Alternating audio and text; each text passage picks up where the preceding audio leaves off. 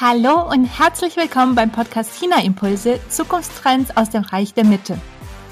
Hier bekommen Sie einen Einblick in die chinesische Digitalwelt und in die neuesten Trends und Technologien aus China.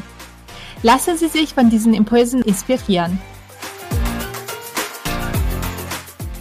Mein Name ist Alexandra Stefanov und mein Gast heute ist Huiwen Zhang Dirks. Sie ist Inhaberin der Boutique Consulting Hanse Sino Contact und wird mit mir heute über das Thema Digitalisierung in China sprechen. Huiwen, herzlich willkommen. Ich freue mich, dass du heute hier bist. Vielen Dank für die Einladung zu diesem Gespräch. Das hat mich auch sehr gefreut. Sehr gerne. Ja, magst du dich zunächst einmal kurz unseren Zuschauern in zwei, drei Sätzen vorstellen? Ähm, ja, ich ähm, heiße Ruben Zhang Dirks, wie eben äh, Alexandra schon vorgestellt hat. Ähm, ich äh, kam in den jungen Jahren nach Deutschland zum Studieren, nach meinem äh, Bachelorstudium in Germanistik. Nun lebe ich ja in Hamburg äh, schon wesentlich länger als in meiner Heimatstadt Peking. Das ist so kurz gesagt mein Leben in Deutschland.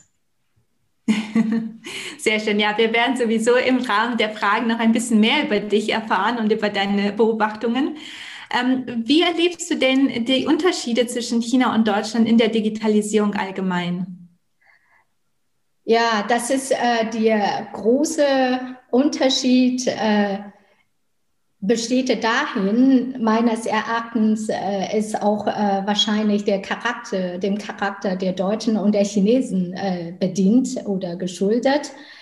Ähm, die Chinesen sind generell immer sehr leicht und äh, zu begeistern von was Neues, während die Deutschen äh, meistens äh, immer erst hinterfragt, was hinter diesem Neuen ist und ist dementsprechend ein bisschen skeptisch. Und das übertragen auch auf Technologie und insbesondere solche digitale Technologie und so weiter ist ähm, die, die Haltung halt oder das Verhalten von den Deutschen und Chinesen schon sehr grundlegend verschieden. Das ist äh, auf jeden Fall meine Erfahrung.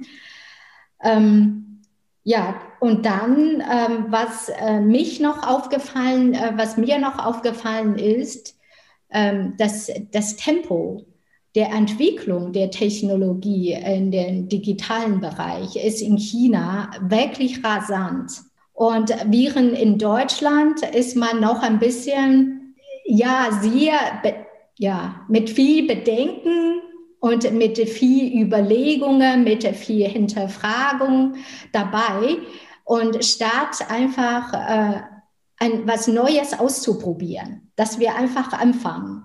Und das ist mir äh, aufgefallen.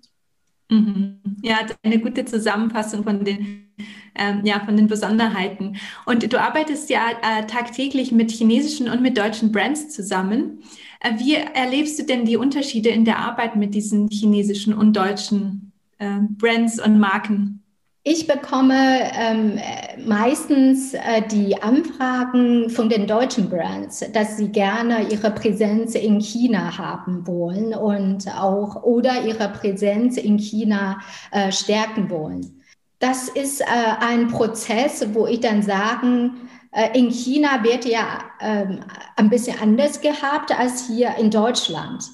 In Deutschland geht man ja noch sehr klassisch diesen Weg, dass man durch äh, Werbung oder durch äh, Social Media, die man, die Kanäle, die man so kennt, aber in China ist ja längst ein sehr komplexes System geworden, dass man, ähm, dass man ja nicht so sehr alles auseinanderhalten kann, dass man nicht so klar trennen, sagen, ja, das ist Werbung, das ist Marketing und äh, das ist halt Vertrieb, Verkauf. Das ist äh, in China ist ja fast alles in einem äh, Plattform dann geschieht. Da, und da auf dieser Plattform findet alle schon diesen ganzen Prozesse statt. Ob das jetzt Werbung, äh, Verkauf, äh, bis dann hinten dann diesen ganzen Wartungsarbeit oder äh, After, After Sales Service und so weiter. Und äh, ja, das, sind, das müssen die deutschen Brands erstmal lernen, wie diese ganze Kette äh, in China äh, aussieht. Das ist eine andere als in Deutschland. Das ist ähm, nach meiner Erfahrung, würde ich so beschreiben. Mhm. Und du investierst auch in Startups mit digitalen Ansätzen. Was konntest du denn da bei ihrer Entwicklung und auch beim Markteintritt in China beobachten? Ich finde, die ähm, vorrangig ist die Akzeptanz von den äh, Startups oder eher gesagt äh, von der Idee der Startups ist eine, ähm, eine andere in China. Und das ähm, wird ja auch ähm, herbeigeführt, dass die Bereitschaft für eine Investition in solche Ideen, in solchen Start-up ähm, eine andere äh, eine andere Verlauf hat als in Deutschland. In, in Deutschland haben die Start-ups sehr, sehr schwer. Die müssen sich erst behaupten, sie müssen sich erstmal beweisen. Äh, die müssen ja ihre Technologie oder ihre Produkte erst unter Beweis stellen, damit die Investitionen, ob das jetzt aus privaten Personen oder aus anderen Unternehmen kommen, äh, hinterher ziehen oder mit sich ziehen. Ähm, das hat ja natürlich äh, den Prozess und das Tempo äh, der Entwicklung von so einem Start-up sehr beeinträchtigt. Und während in China wird ja von einer an, an Ideeentstehung bis zur Realisierung ähm, ist viel, viel kürzer geworden und ist mit der Zeit in den letzten Jahren ähm, ist wirklich auch, äh, kann man sagen, fast im Tempo einer Digitalisierung angepasst worden. Und was würdest du sagen, woran liegt das, dass es in China schneller geht? Ja, ich, ich würde immer, äh, ich würde als Chinesen ähm, behaupten, das ist ja die, äh, der Glaube und der optimistische, äh, äh, ja, eher der Glaube an eine neue Technologie, ist sehr, sehr positiv oder hat eine positive äh, Auswirkung äh, auf das Verhalten, sowohl für die äh, Investoren und auch für die Unternehmen, die eine, mit einer neuen Idee anfangen wollen. Die wagen das, weil sie sehen, die Akzeptanz, die Rezeption von solcher Idee ist vorhanden. Und ähm, äh, dafür ist ja so ein günstiger Rahmen äh, geschaffen worden. Und ähm, wie ist es? Du lebst ja in Deutschland, bist aber oft in China unterwegs. Gut, vielleicht nicht dieses Jahr, aber wenn es dann geht. Ähm, wie erlebst du oder wie hast du in den letzten Jahren den digitalen Alltag in China erlebt? Ähm, zum Beispiel auch in Bezug auf Apps wie WeChat? Ja, der Unterschied ist äh, gewaltig, äh, wenn man jetzt äh, den Alltag äh, in Deutschland und China einbeziehen äh, will ich hatte, ich bin ja schon sehr, sehr früh, wie gesagt, äh, nach Deutschland gekommen. Und damals war ja der Unterschied auch gewaltig. Nur das Bild ist ein andere. Jetzt, weil ich in China unterwegs bin, ich brauche nur ein Smartphone. Mehr brauche ich nicht. Ich kann ja meinen Alltag, sogar Business äh, weitergehend auch äh, damit organisieren. Das ist überhaupt keine, kein Problem, kein Stress. Und äh, das ist erstmal, ich sag mal so, der Alltag. Wirklich, der Tag fängt an und dann mal überlegt sich, habe ich heute ein Meeting, nehme ich mein Notebook mit oder nehme ich nur mein Smartphone? Und äh, da fängt ja schon alles an, wenn, wenn du aus der Tür trittst.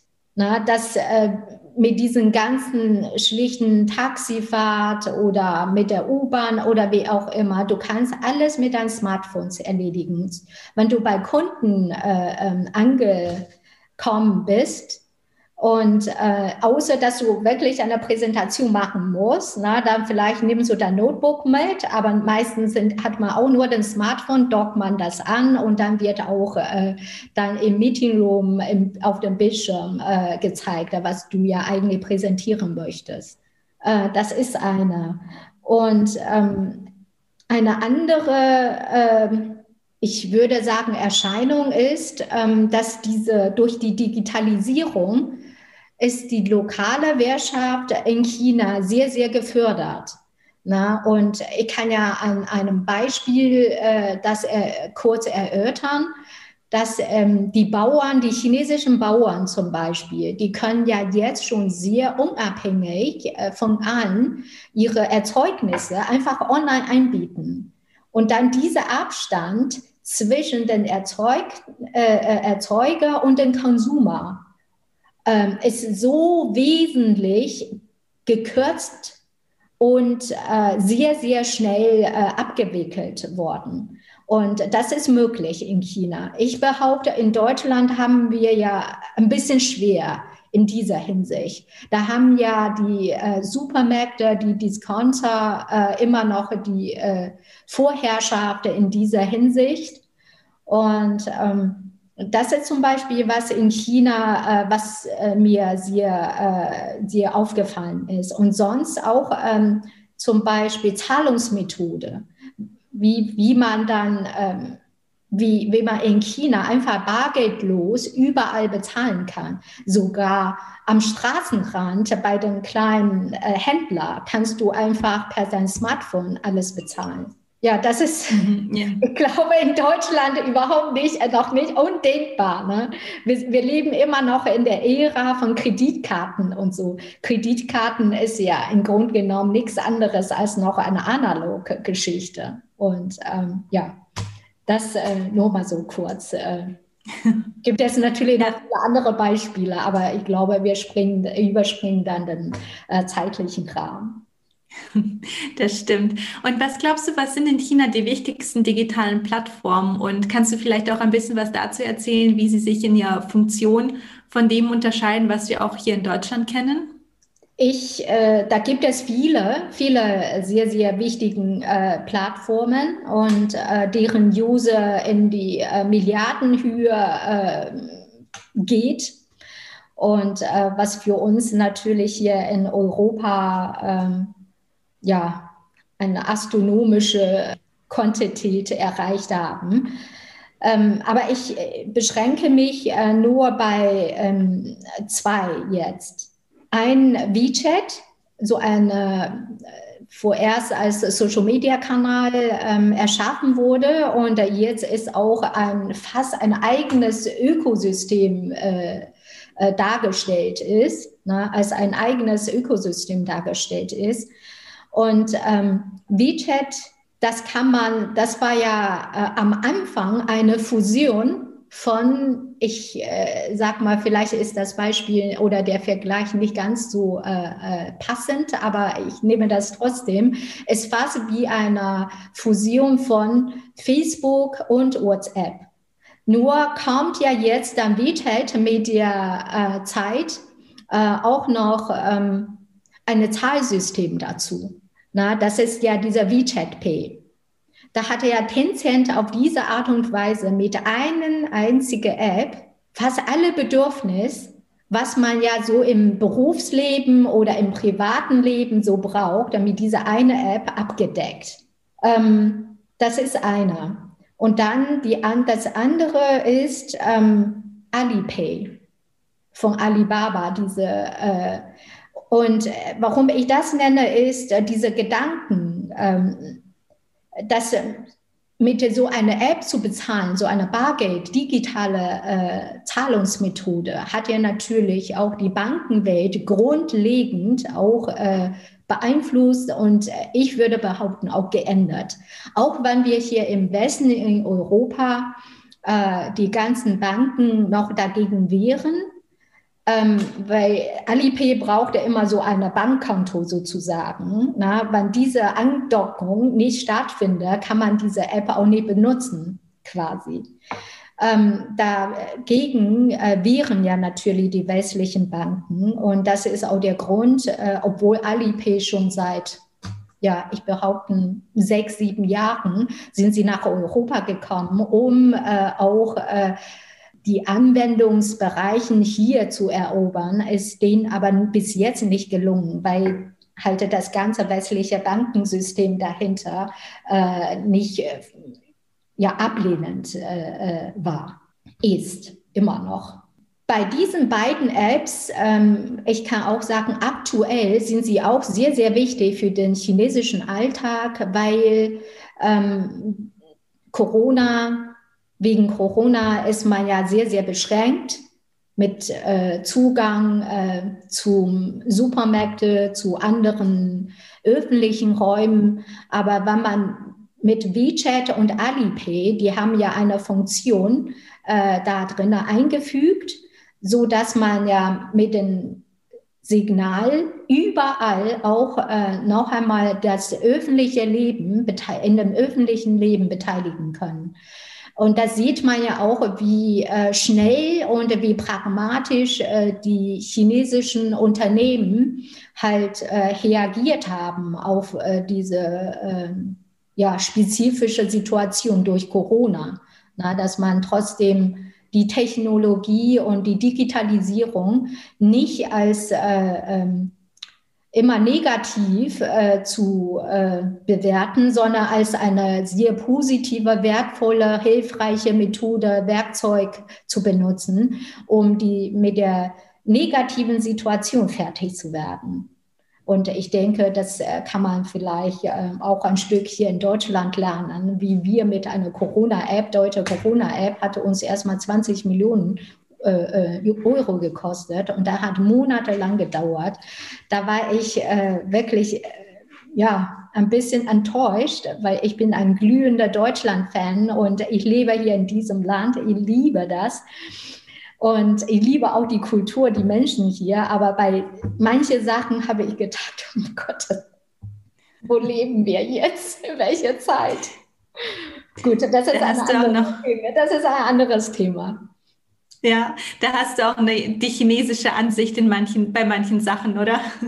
Doch, äh, durchaus. Äh, ich finde, dieser äh, chinesische Pragmatismus ist, äh, ja, hat auch seine, seine Vorteile ne, für ähm, gewisse Vorgänger, sage ich jetzt vorsichtig. Das stimmt. Ja, und ähm, das führt ein bisschen zu meiner nächsten Frage. Und zwar, was glaubst du, was wir von China im Bereich Digitalisierung auch vielleicht lernen könnten oder vielleicht auch in Deutschland äh, nach dem Modell aus China einführen könnten? Ähm, ich finde, Deutschland und Deutschen die können ein bisschen öffnen, ein bisschen offener äh, werden ähm, gegenüber Digitalisierung und neue Te Technologie. Ähm, ich würde behaupten, dass äh, diese ganze Skepsis oder diese ganze Zurückhaltung gegenüber was Neuem, ob das jetzt Digitalisierung oder es einfach schlicht einfach neues Produkte, ähm, warum die Deutschen immer zuerst so skeptisch und zurückhaltend sind, wahrscheinlich auch äh, dem Pes ja, Perfektionismus von den Deutschen äh, geschuldet ist. Man ähm, wollte immer gleich alles ganz perfekt haben und äh, man ist ähm, sehr, man müsste bis bis zum letzten Details äh, ausdenken und nachdenken, bevor man dann in, den, äh, in Tat umsetzt. Und dann ist das Produkt auch wirklich perfekt. Und äh, das erklärt natürlich auch die deutsche Qualität, wo die herkommen, die deutsche Qualität. Aber Chinesen sind halt äh, auch Weltmeister, was äh, Impresorium angeht, weil man improvisiert, man hat erstmal eine Lösung, einen Lösungsansatz und dann setzt man schon um. Und dann wird man das immer in der Praxis dann anpassen und verbessern, bis das perfekt ist. Und ähm, ja, gut, äh, vielleicht gibt es nicht die perfekte Sache in dem Sinne, äh, philosophisch gesehen. Ähm, ich denke mir, das sollen die Deutschen vielleicht ein Stückchen lernen von den Chinesen, dass wir, wir, wir haben eine Idee, wir fangen erst mal an. Ja, das äh, würde ich äh, so denken. Ja, das stimmt. Das ist, diese Agilität, das ist ein, ein Punkt, der auch ganz oft genannt wird, äh, wenn es um die Unterschiede zwischen Deutschland und China geht. Ja, ja und äh, Ruiwan, wir kommen langsam zu meinen Schlussfragen. Wo können unsere Zuschauer dich denn online finden, wenn sie mehr von dir erfahren wollen? Ähm, ja, äh, von meiner Agentur Webseite äh, hansesinocontact.com. Wir haben ja jetzt äh, zum äh, Jahresanfang jetzt gerade sehr, sehr frisch vor drei Wochen noch einmal relaunched und ja, da kann man ja viel erfahren. Und sonst über meine Person äh, kann man auch auf Sing LinkedIn äh, ganz normal äh, in solchen Business Channels mich auch finden. Sehr gut. Und hast du für unsere Zuschauer auch, auch eine Empfehlung, welche Internetressource sie sich anschauen sollen oder welches Buch sie lesen können, um China besser zu verstehen? Ähm, ich, ähm, bei den Büchern ist mal, muss man immer fragen, äh, ist man ein Akademiker, wollte man das irgendwie alle faktischen ähm, ähm, fundierten Forschungsergebnisse haben oder möchte man nur so über China äh, äh, erfahren? Äh, wenn das jetzt für den letzten Fall wäre, ich finde von Theo Sommer, äh, jetzt ist es schon zwei, drei Jahre hier, er hat ja ein Buch geschrieben, heißt China First, ähm, ein bisschen in Einlehnung von Trumps American First. Ähm, das finde ich ist ein sehr gut, äh, ja, gutes Buch, gute Lektüre für, für Anfang. Und sonst äh, ist ja von dem ehemaligen ähm, Manager-Magazin-Redakteur Wolfgang Ring die Bücher, die er geschrieben hatte über chinesische Wirtschaft, chinesische Unternehmen und chinesisches Unternehmertum, äh, die sind auch sehr, sehr lesenswert. Und äh, ja, das sind die Bücher, die ich gerne äh, weitergeben möchte. Sehr gut. Und wenn du eine Auflistung machen müsstest mit den aktuellen Top 3 digitalen Trends, digitalen Themen in China, was wären für dich diese Top 3? Die Top 3, ähm, ich würde sagen, ähm, in China, die chinesische Regierung wird ja demnächst so eine äh, Digital Coin, so ein Digi digitales Renminbi einführen, die wirklich auch äh, gleichgesetzt ist wie Renminbi in Papierform. Und das finde ich äh, sehr fortschrittlich und sehr mutig, dass die chinesische Regierung äh, dazu entschieden hat. Ähm, China hat ja, die chinesische Regierung hatte sehr, sehr lange dagegen, gegen Bitcoin äh, gewehrt und hat ja auch äh, Bitcoin äh, verboten. Und jetzt ähm, ist äh, China dabei, ähm, wirklich die erste Digital Coin in, in der Welt einzuführen. Das wäre wirklich eine Megatrend, das würde ich so sagen.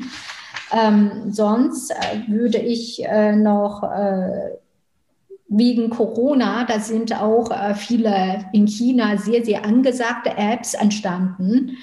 Ähm, ich weiß nicht, wie das auf Deutsch äh, heißen sollen, aber so übersetzt gesagt, zum Beispiel diese Shutuan, Shuqu Tuangou. Shuqu ist Viertel, so kleine Wohnviertel und Tuangou heißt Gruppen.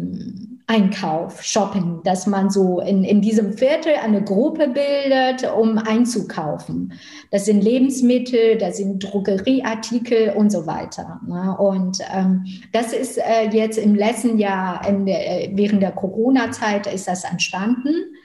Ähm, und dann ist ja noch äh, jetzt genießt es sehr große Beliebtheit und hat äh, wirklich sagenhafte ähm, Usergruppe ähm, ist ja Pinduoduo, ist ja sowas ähnlich äh, wie, äh, wie eben diese äh, Tuangou.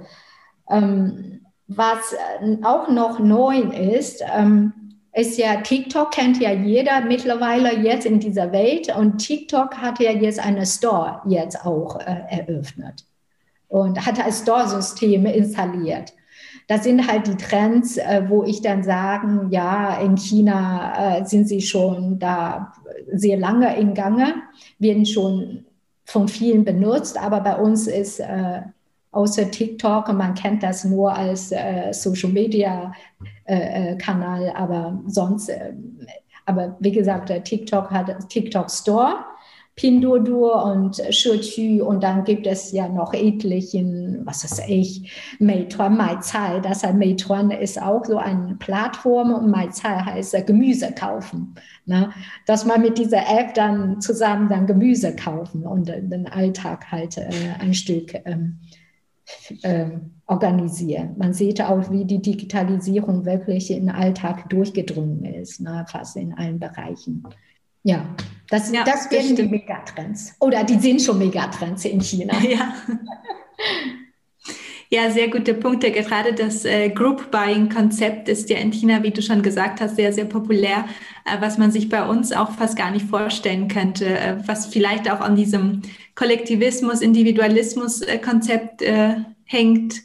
Aber auf jeden Fall sehr spannend zu beobachten. Das würde ich zustimmen. Ja, Hui vielen, vielen Dank.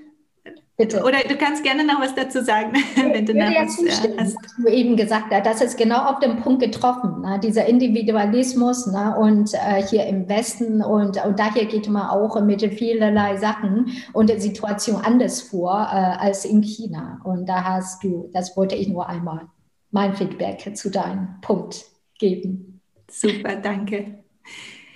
Ja, Hui, und vielen, vielen Dank, dass du heute hier warst und danke für das tolle Gespräch.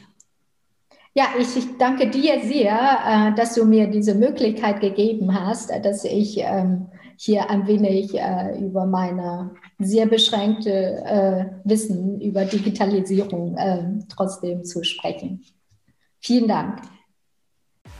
Wenn Ihnen diese Folge gefallen hat, bin ich Ihnen dankbar, wenn Sie diese weiterempfehlen, den Podcast abonnieren und mir eine iTunes-Rezension hinterlassen, damit dieser Podcast auch noch lange Zeit bestehen bleibt. Aber jetzt wünsche ich Ihnen erstmal eine wunderbare Restwoche und ich freue mich, wenn Sie bei der nächsten Folge von China Impulse Zukunftstrends aus dem Reich der Mitte wieder dabei sind. Bis dann und seid Jen.